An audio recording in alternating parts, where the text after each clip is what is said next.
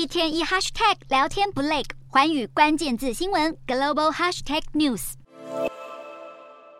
高楼大厦整排横躺地面，崩塌建筑窜出浓烟，宛如灾难电影场景。一场规模七点八的世纪大地震，让土耳其南部与叙利亚接壤地区城市成了一片废墟。土耳其总统埃尔段当地时间七日宣布，南部十个灾区省份进入为期三个月的紧急状态。尽管救援行动正在如火如荼进行，搜救队却已经挖出数千具罹难者遗体。其中，土耳其南部尚勒乌尔法市的灾民，除了家园毁灭外，现在还面临着寒冷与饥饿的双重威胁。商勒乌尔法当地气温已经接近摄氏零度，救难行动更加艰难。土叙边境灾区数以千计的建筑损毁倒塌，让这个长年以来饱受战乱与难民危机蹂躏的地区再添苦难。世界卫生组织当地时间七日警告，强震余震不断，受灾人数恐怕会高达两千三百万人之多，而其中的五百万人在地震侵袭前本来就已是弱势族群。更惨的是，许多民生与医疗机构一震之下全数摧毁，让伤患抢救行动更难以在黄金七十二小时内进行。